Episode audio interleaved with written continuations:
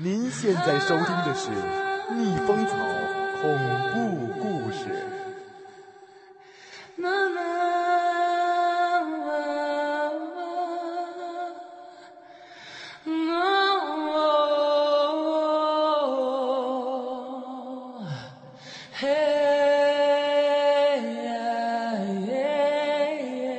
这个故事的名字叫《鼓楼前的鬼影》。事情发生在一九六九年，我在黑龙江当知青的时候。那一年的四月，我们来自上海的十二名小伙子和七个姑娘被分配到大兴安岭脚下的一个叫做兴旺大队的小山村，接受贫下中农的再教育。这个小山村离乡政府二十多里远，距县城四十多里，是一个十分荒僻的、只有不到三十户的小村庄。按照来时的安排，我们将集体住进这个村子的一栋鼓楼，建立青年点。但不知为什么，来到这里之后，我们这些被两三个人一组分配到老乡的家里住。和我住在一起的是我的同学汪振宇。我问房东大娘这是为什么，老太太压低了声音说：“孩子，这是村里替你们着想啊！你不知道那个楼里啊有鬼呀！”听完这话，我不禁浑身打了个冷战。毕竟那个时候自己才刚刚过二十岁呀。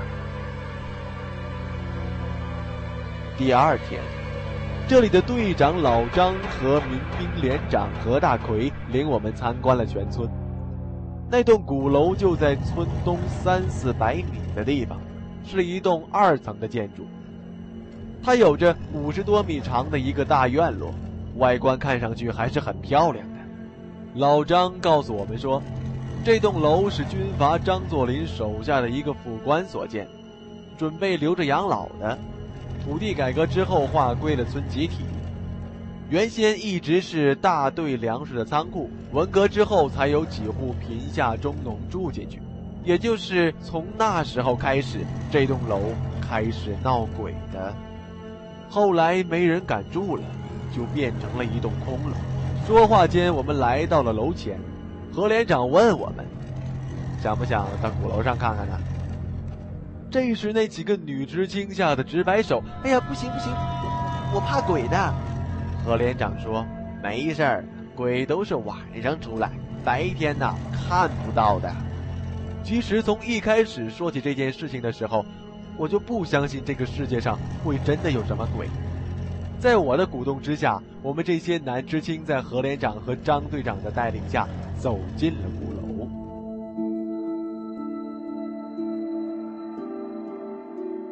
说来也很奇怪，进去之后才知道，这栋楼里一点神秘之处都没有，每个房间都是空荡荡的，有的也只是一些枯草和碎纸片、布片什么的。我问何连长和张队长：“你们到底谁见过鬼啊？”他们都说自己见过。鬼一般是在刮风下雨的晚上才出现的，不仅自己见过，村里的很多人都见过。从那一天开始，鬼就像一个阴影笼罩在我们的头顶，既让我们感到莫名的恐惧，也激起我们无限的兴趣。我们的点长刘兵出身于军人家庭，他身体壮，胆子大，在我们的怂恿之下，他决定带领我们见识见识鬼的芳踪。其实不是我们不怕鬼，而是根本就不相信这个世界上会有鬼。十天之后，天气开始变坏，村民们一再告诫我们晚上不要出门，特别不要到鼓楼的地方去。刘兵决定开始行动。那一天的黄昏，他跑到何连长家里借了把枪，要了三发子弹，带着小黄和小周住进了古堡。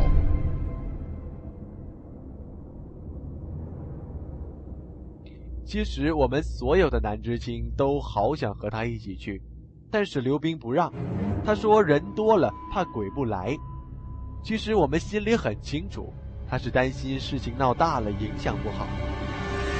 时间在一刻一刻的过去，房东一家早都已经熟睡了。我和汪振宇合衣在炕上躺着，细耳倾听着窗外的风中的声音。十二点刚过，突然传来清脆的“啪啪啪”三声枪响。我们一跃而起，夺门而出，向鼓楼的方向跑去。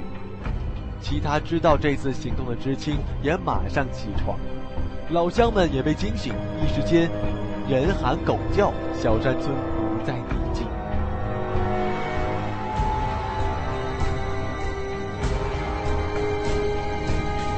我和汪振宇是第一个冲进鼓楼的。到那里的时候，发现刘冰他们三个几乎是抱在一起的，共同的动作是战斗。其中小黄已经吓得站不起身来。知青和村民到来之后，把他们三个人搀扶着回了老乡家。从刘冰的满头大汗看，他们一定是撞见了什么。第二天，刘冰告诉我们，十二点刚过，就看见一个穿着一身素白的人影出现在院中，张牙舞爪的。刘冰对着他连开三枪，可是那人影就像不怕子弹似的，飘飘忽忽的远去了。大家听完，全部都倒吸了一口凉气，这里真的有鬼呀！我们这才意识到。鬼，这个虚无缥缈的东西，已经真真切切的来到了我们的身边。从此，不论是男知青还是女知青，再也没有人敢走夜路了。巨大的恐惧一下子笼罩了我们，头脑里关于无产阶级的世界观与人生观，顷刻间被冲击的七零八落。从那一天开始，我和汪振宇睡觉前谈论的话题总是离不开鬼。我俩可以肯定，那一天晚上孙斌他们一定是看见什么东西了，否则三人不会吓成那样的，而且他们也不会轻易开枪的。但更多的却是困惑：孙斌他们第一次捉鬼就看见了鬼。难道那个鬼每天都会出现吗？至少说，每当天气不好的时候，他就会出现。为什么他不怕开枪，不怕子弹，也不怕声音呢？我俩思索来思索去，也理不出个头绪来。唯一的猜测就是，那次刘冰的枪法太差了。因为刘冰眼睛有些近视，再加上害怕和射击的距离远，子弹又少，打不到是很可能的。后来我曾问过刘冰为什么不多带点子弹，刘冰说何连长只给他三发，多一发都不给。种种困惑激起了我和汪振宇的强烈好奇心，我俩终于下定决心，一定要再次捉鬼，看看这个鬼的。真正面目。在此后的日子里，每次搞军事训练射击时，我俩都会偷偷的藏起一两颗子弹。当时私藏子弹性质还是很严重的，弄不好就是现行反革命。当子弹攒到第八颗的时候，我俩决定开始捉鬼行动。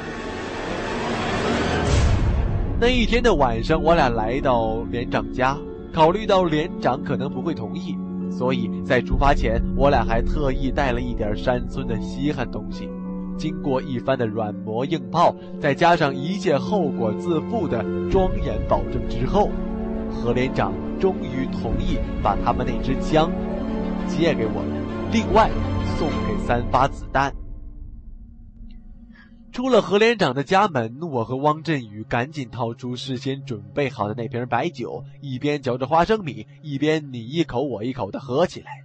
我们很需要用酒精来壮壮胆量。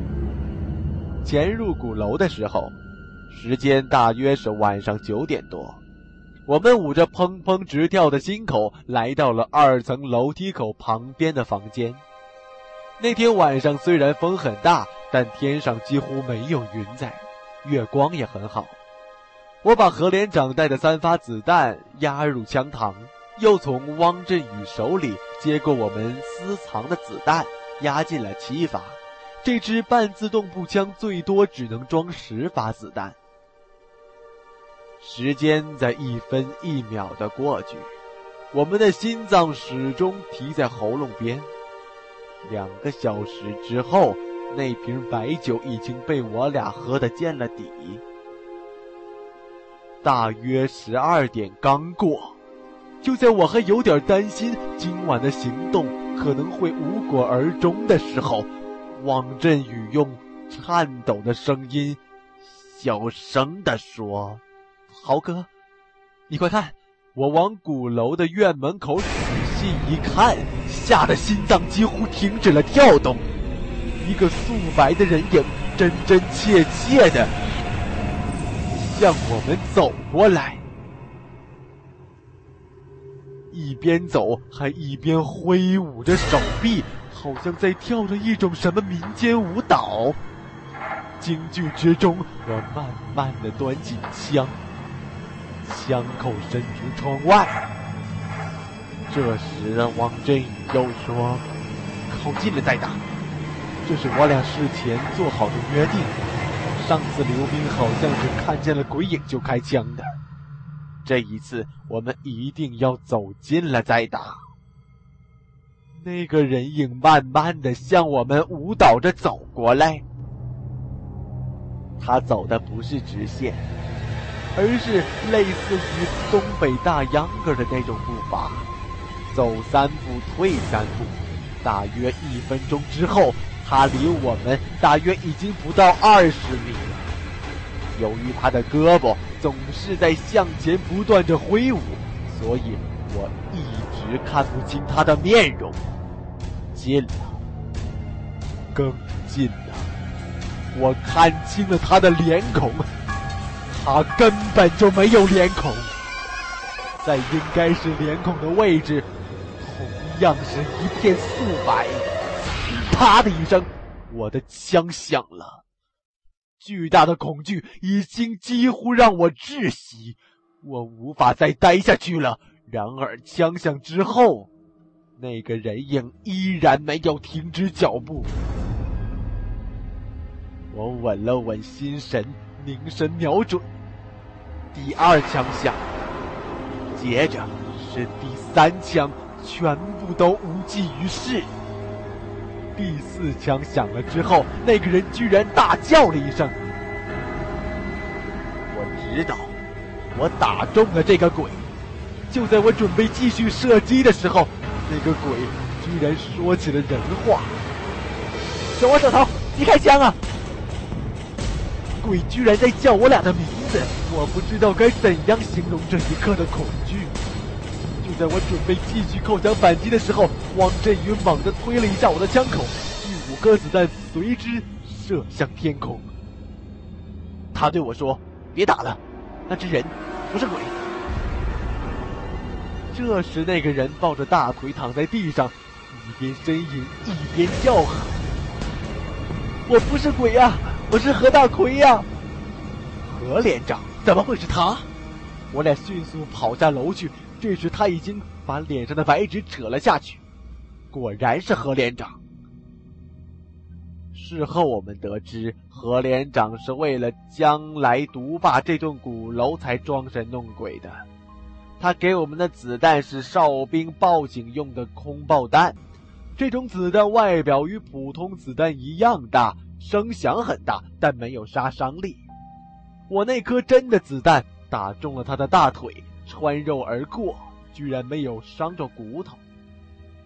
半个月之后，我们这些知青搬进了那栋鼓楼。